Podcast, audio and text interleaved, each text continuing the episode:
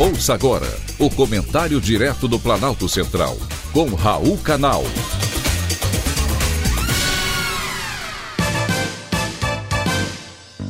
Queridos ouvintes e atentos escutantes, assunto de hoje: troca na Petrobras. A troca de comando da Petrobras não chegou a ser surpresa. Havia uma insatisfação do governo com relação à política da empresa para reajustar os preços dos combustíveis.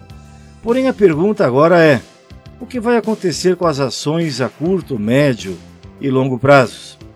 Os investidores ficaram preocupados.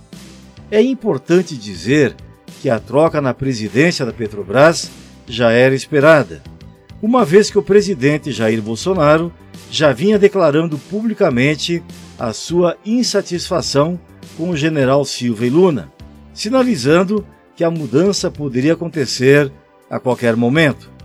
Com isso, analistas e investidores mais experientes já haviam colocado no cálculo de preço justo das ações o risco político de uma intervenção do governo federal.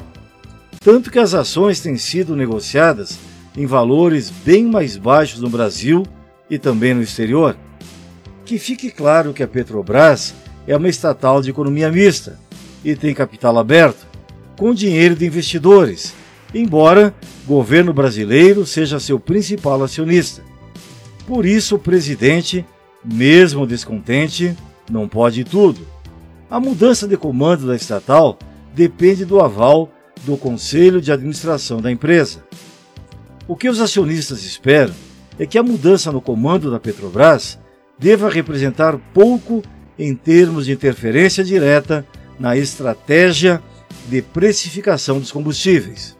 Por lei, diretores e membros do Conselho de Administração são legalmente responsáveis por decisões que resultem em perdas financeiras para a companhia. De uma coisa, ouvinte, tenha certeza: depois de anos de prejuízo em função de uma roubalheira institucionalizada, a Petrobras está dando lucro e não é por causa do preço da gasolina, mas sim em função de uma gestão eficiente e responsável. Esperamos que continue assim. Bom para nós, bom para o Brasil. Foi um privilégio ter conversado com você.